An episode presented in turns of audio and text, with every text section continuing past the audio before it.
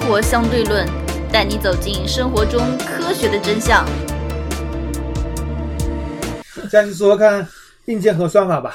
嗯，硬件重要对吧？算法也同样重要，非常重要。硬件和算法缺一不可。嗯，而算力是等于物理系统加上算法，硬件加软件，对吧？嗯，而量子算法非常困难，量子算法现在市面上一共只有几个个位数个，非常少的量子算法。举个例子，有一个很经典的量子算法叫做 Shor 算法 （S H O R），这是以创始人的 Shor 的名字命名的 Shor 算法。嗯，它这种破解算法叫做 RSA 协议，它是拿来破解密码用的。让计算机成型以后，现在的密码算法就是呃很危险了。为什么？因为现在的 RSA 协议算法是用大型字数分解，大型数分解成两个字数相乘的原理进行加密的。我举个例子啊，有这么一个数字，啊二十一万零五百四十七，它等于哪两个字数相乘？质数这东西太高深了呗，怎么高深啊？因为你能，你现在计算机好像，现在我我对于质数就我也是非常非常浅啊，就是说现在质数是不是无穷多个？好像现在证明没有。没有，对呀、这种非常非常高高高高深的东西，而且他们说现在好像唯一证明好像说质数好像是在越来越，它的这个之间的跨度越来越来越稀稀疏嘛，对，当然了，对吧？因为之前才找到最新一个梅森指数嘛，最大的维梅森指数嘛，二多少次方减一嘛，嗯，那我也没有，我一直没有搞明白质数为什么这么重要。现在加密算法是完全基于大字数分解的，就我刚刚所说的例子，啊二十一万零五百四十七，它等于两个字数相乘，分别是三百一十一和六百七十七。等一下，我我们来复一下小学那种什么叫质数，能够被一和本身整除是吧？对，只只能能被够被一和和本身整除数叫字数，二三五七十一十三十七十九二三二九三一三七四一四三啊，你背这么久四，七，我没背，我直接运算的。我操你妈！五三、五七、啊，行行行行行行行，等一下等一下等一下等一下，哦五七不行，五九、七怎么怎么可能？五七不对行啊，五九、啊，行行行行行行六一、行行行行，那个六七，质数它到底有什么用呢？它有什么就巨大的特点呢？现在是应用于加密算法上。我刚刚所说的数字啊，三百一十一乘以六百七十七等于二十一万零五百四十七。任何数都有可以有质数组合而成吗？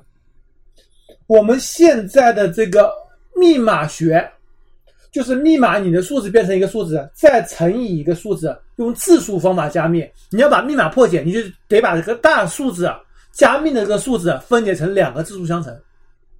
我们现在 ISA 算法是一点五 K 到两 K，也就是一千五百三十六到两千零四十八位的一个数字，啊你要把它分解成两个字数相乘，就能够把密码给破解出来。而啊你做乘法很简单，对吧？嗯，而你将一个大数字分成两个字数相乘，破解就非常非常困难了。你得一个个字数去凑，对吧？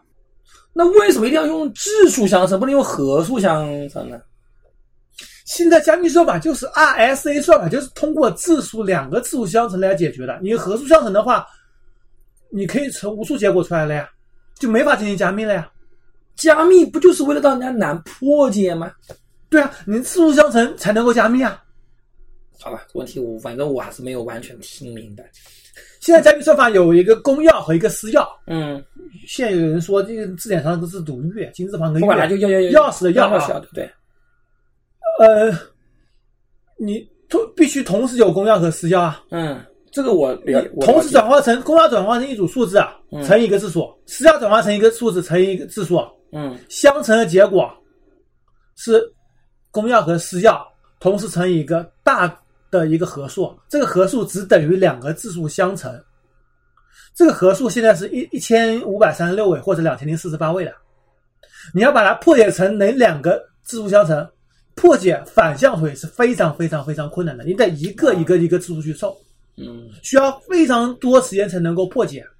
嗯，而换成量子计算，通过这个效算法的话，一瞬间就能够破解了。为什么呢？因为量子它是同时计算的，嗯，所有次数同时计算的，它通过对需要算法对可以对同时对计算出来，是的。能够并行解决。所以说，如果量子计算机成型的话，对着我们整个银行系现在统的 RSA 加密算法是完全就破解了。嗯，同时还有什么其他算法，王爷也没有太多了解。这我王爷介绍一个叫做量子退火算法。哎，有一个东西，其实你觉得困难吗？比如说有一万个数字啊，嗯有大有小，嗯你要把它从从小到大排序。从小到大排序。你认为这个东西困难吗？如果用人眼来识别的话，啊、你一万个数字，你能怎么识别？哦，对，一万个数字我也挑不过来呀、对吧？嗯，那我只能拿来分类呀、先把一万个数字，如果照我来说，我把一万个数字分十份、十份、十十个、十个分呀，分成一千，分成一千份呀。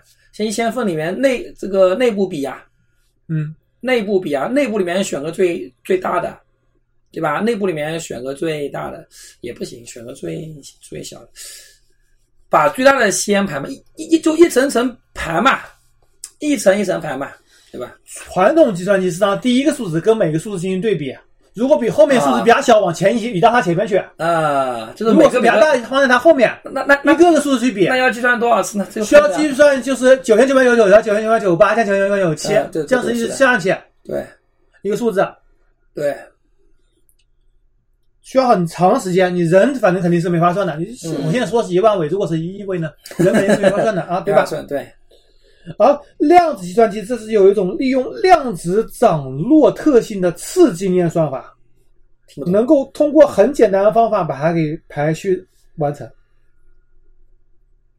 听不懂，反正这个具体我我或者再举个例子，比如说你在爬山，一座一座一座山翻过去，你怎么能那个说明这个山谷高还是那个山谷高，高低？通过这个量子推火算法就可以把它瞬间就可以把它完成那个哪座山谷高哪座山谷低。好吧，好吧，具体我们也不清楚啊，也不是数学家。而量子计算机现在发展到什么阶段呢？目前使用的量子计算机，目前使用的好像是谷歌，之前不是宣布他们取得了一在怎么样，在某件事情上取得了量子霸权嘛？对，好像是它有几个量子纠，呃，几个纠在缠。二零一九年，谷歌宣布它的五十三个量子位的量子计算机实现量子霸权，只需要两百秒，就等于普通计算机十万年的计算量，某一个方面嘛，算某个东西就嘛是。用退火算法。好像他说是可以算那个什么吧？哎，不是，退火算法算那个退现火现算现在法不是有一种就是计算机非常有用，就是算那个蛋白质的结的结构嘛，对，这等会儿我们讲，这个我们肯定会讲的。对吧？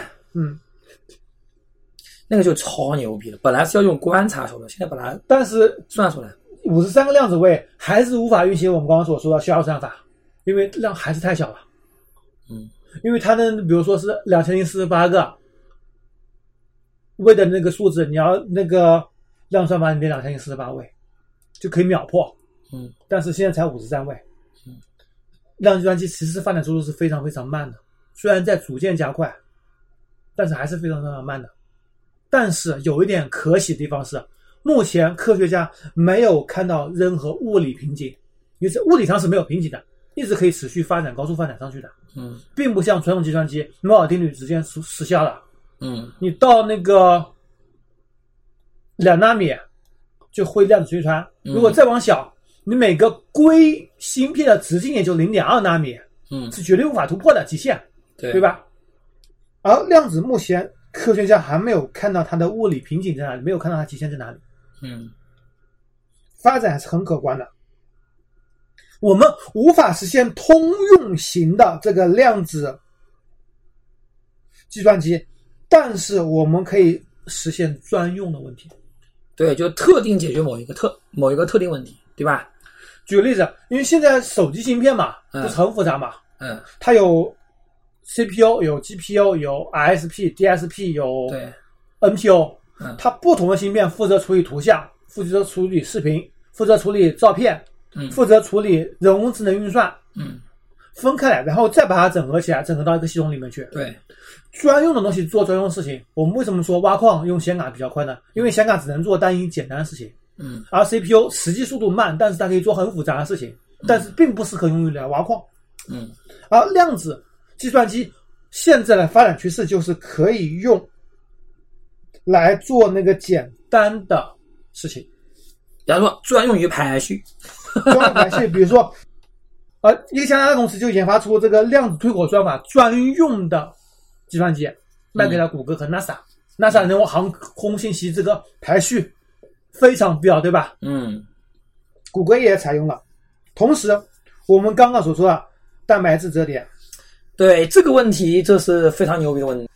蛋白质折叠，我这个我这期节目看的特别认真。当时我看那个他们那个科普节目啊，因为我们以前要观察蛋白质，传统生物学里面我们要靠高倍的这种电子显微镜的发展，是吧？你要看到它长什么样子，嗯但是现在是非常非常难，对吧？嗯，看到蛋白质它到折叠是怎么自它是怎么折的，对吧？嗯，所以它现在就通过计算机模这个模拟，嗯我算出你可能是什么样子，然后看你的特性跟你是否这个是否是一样。嗯。如果是一样的话，我大概就知道你应该就跟我我的模拟是一样的，对吧？而比如说阿尔兹海默症，嗯，所有的阿尔兹海默症的患者都出现了某些蛋白质的折叠错误，大脑里面。嗯，现在阿尔兹海默症。虽然现在很多研究也表明阿尔兹海默症，绝大多数人脑子里发现了牙齿里面的一些细菌，都有可能。但这是其他问题了。但是模拟蛋白质分子的折叠离生物已经很近了，科学家预测大概在五到十年内已经可以实现量子计算机，在五到十年内已经可以实现量子计算机专门的蛋白质折叠的算法和专用的计算机出现了。嗯，而很多大的医疗公司，啊什么辉瑞啊等等等等等等，都在排队等这个事情嘛。嗯，这可以大大的改善医疗，成本，嗯，减轻减轻成本和效率。嗯因为你这个东西的话，虽然你这个生物学发展真的是就是就就就就就就突飞猛进的。对。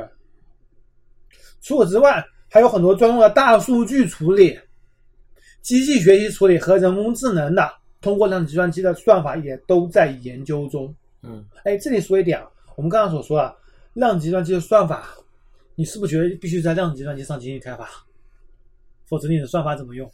对啊，其实不是，现在电脑上传统的计算机上已经有模拟器，可以模拟简单的，比如说什么四位、八位的这种量子计算机的模拟器了。你可以模拟出一个四位、八位的，因为位置很小嘛，计算力也不是很大，在上面进行一些量子算法的研发。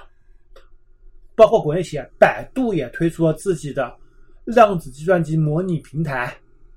你可以在它平台上面进行量子计算机程序和软件的开发。嗯，然后展望呢，你刚刚所说的二十年也差不多，科学家预测在十年内会有一百个以上量子比特的计算机通用，二十年可能会有一千个、两千个、三千个。能二十年内，我觉得这个逍遥算法 ISA 破解密码可以完全实现了。人类等用更先进一套加密算法来重新进行嗯到时候加密了自然就会出现的嘛。对吧对。好，今天节目到此为止，拜拜。好，拜拜。如何关注我们呢？您可以加入 QQ 群四三九九五幺七幺零，关注公众号“生活相对论 ”TLR，关注网站 E eduxdl 点 com。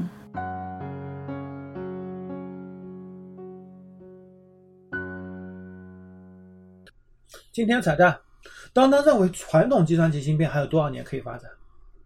传统计算机芯片，我个人觉得，现在已经到摩尔定律的极限了。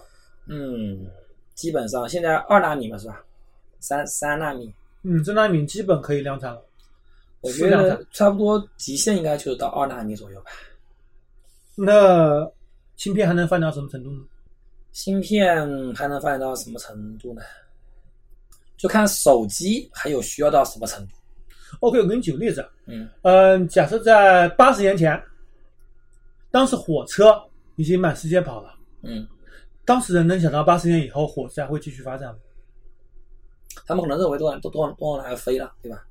对啊，而现在火车却在逐渐替代航空的领导地位，嗯，尤其是在中途旅行、中短途。手机应该还是会继续存在，这点我觉得还然后是必芯要的，片现在主流做法是，比如说芯片闪存芯片，嗯九十六层、一百多层、一百二十几层、一百二十八层、嗯一百四十四层，嗯，现在已经能够上成一百四十四层的闪存芯片了。也就是说它层数变它越变成多，立体型发展了，而不是平面发展。嗯，平面如已果经发展放在芯这片里也肯定是面到立体层发展，但是散热会是个问题，嗯因为芯片的发热量非常非常大。嗯你要知道，现在假举个例子，呃，一颗手机芯片吧，就比如说最先进的苹果 A 十四啊，嗯，它的单位面积每平方厘米发热量是多少吗？接近三百瓦，最大允许三百万对每平我方的厘米天300哪瓦。然后电运动呢多少呢？多少？三十到五十。我的天呐！而航空的火箭推进器喷火的地方是多少呢？那应该一千吧？六百，才六百可能六百。六六百瓦，对。而如果把现在 CPU 立体化，两层、三层、四层，那功率极限也会超过上千瓦。那那也目就是前的问那题直可接能以就后烧掉就是了。嗯散热的问题了，以后的这个芯片就是散热的问题了。只要解决散热问题，那散热我觉得很难解决啊！你这个你怎么把热量给散出去呢因？为现在降低功耗的路径已经快走到极限了，两纳米基本上是极限了。嗯，那你散热你怎么散得去？ 这太难了。所以我觉得未来的趋势也有可能就是这种，就就就就怎么讲呢？呃，其实也手机能做的事情也就差不多啦。你再有这么好的效率，你拿来干嘛呢？搞这么好的芯片，你拿来干嘛呢？几年前大家都是这么想的。你比如说，你十年前在推四 G 的时候，当时还是三 G 主流，很多人认为不需要四 G，不是三四 G 句足够我快没了，有说四 G 算，我是说手机一这样个的，，一样的。你你还能干嘛？你除非你有再大的你应十用，年前用手机只应能用打个电话、场景拍个照嘛，能你干嘛？现在有更强的应用场景出来，除除非现在没有，以后会有的。五 G 会推广，会推来很多很多新应用。所当以然，当然，绝大多数的还是商用的，而不是民用的。当然你说的新应用，我觉得就有这种就有这种可能性在了。你不会全全部集中在一个手机上面，万物互联以后，我的玻璃也爱，对，否则你的手机它绝对是会有问题的，对吧？芯片未来还会爆发性的增长，对万物互联。对，低功耗芯片是的，而且这种专用型芯芯片，对，专用的会更多。对，而手机 SOC System on a Chip 这个集成的芯片，现在叫做 SIP，嗯，把芯片集成到就集成进来，而不是 on a chip 了，就集成进来，集成越多越好，也是未来趋势。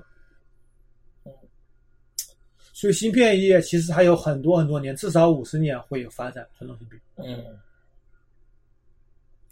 五十年，五十年太长了，这个这个这个这个这个这个这个不好不不不好说，因为你说你到时候，我说实话，到时候如果是五十年以后，量子纠缠就是这个量子纠缠机应该已经相对来说应用比较成熟了啊。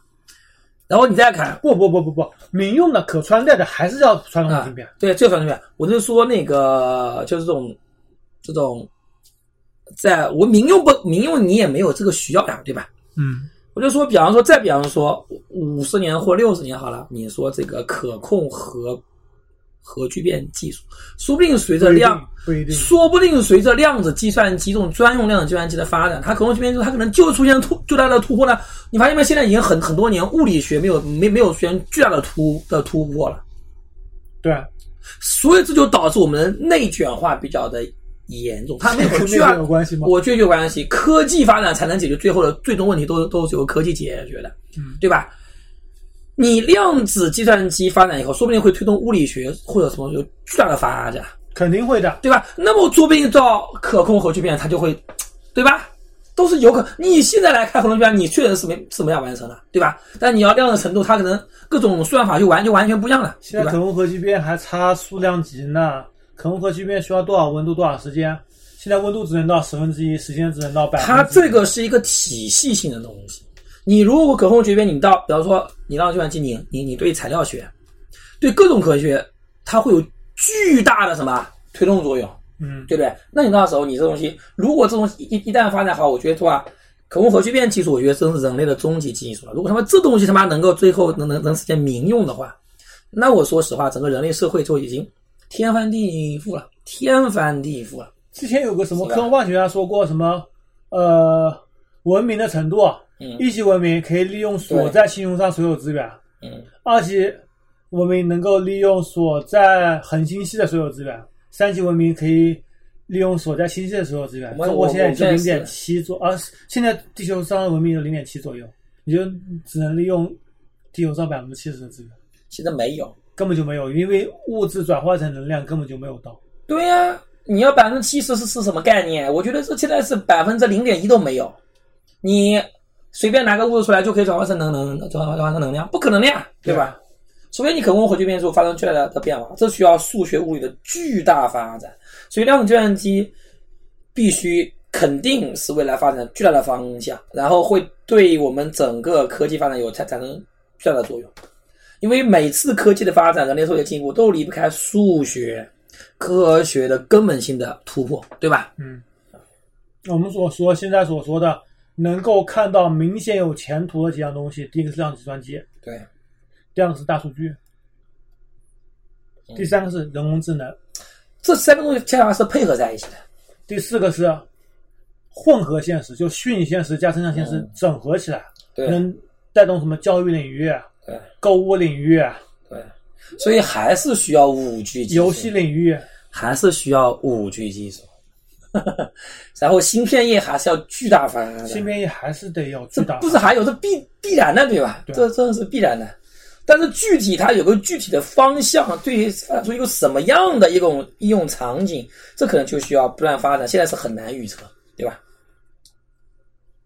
这个没有人能预测到，不是很难预测，不很当难。然方向，可能是这几个方向，但是具体它会最后一种一因为种什么人类方式实往现往能够高估短期的效果，而忽略长期效果。其实长对，其实长期很多东西来讲的话，比方说他现在预预测，比方说一百年前的人、八十年前的人预测现在的东西，嗯，其实很给你可以可以看起来是完全完全不准的，很多东西它是完全预测不到的，他也想不到会有这种应用场景产生。